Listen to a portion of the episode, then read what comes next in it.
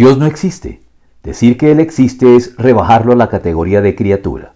Por eso, Dios no existe. Él simplemente es. En estricto rigor, la teología cristiana afirma que Dios no existe, sino que Dios tan solo es, pues la etimología original del verbo existir hace referencia a seres cuya realidad es dependiente de otros seres anteriores en el tiempo y superiores a ellos desde el punto de vista del ser. Salta a la vista porque la teología prefiere, en lo posible, no utilizar este verbo para referirse al ser de Dios, pues por simple definición, su realidad no depende de ningún otro ser anterior ni superior a él en ningún sentido. Por decirlo de algún modo, Dios es el único ser autoexistente o que existe por sí mismo sin depender para ello de nada ni nadie fuera de él.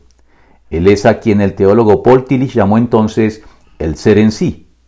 Por eso, si tenemos que utilizarlo, no hay que entender el verbo existir referido a Dios en el mismo sentido en que se usa para las demás criaturas que poseen existencia. En relación con Dios, lo único que se quiere dar pues a entender cuando se dice que Él existe es que Él es real y nada más, y no que existe con las mismas limitaciones y en el mismo sentido paradójico e incluso problemático en que sus criaturas existen, con el ser humano a la cabeza de ellas. Con mayor razón por cuanto este es el sentido enfatizado por la filosofía existencialista del siglo XX.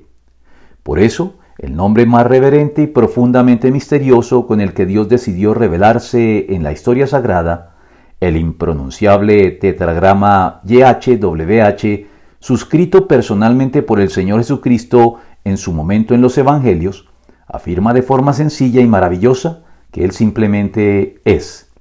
Ciertamente les aseguro que antes de que Abraham naciera, yo soy. Juan 8:58.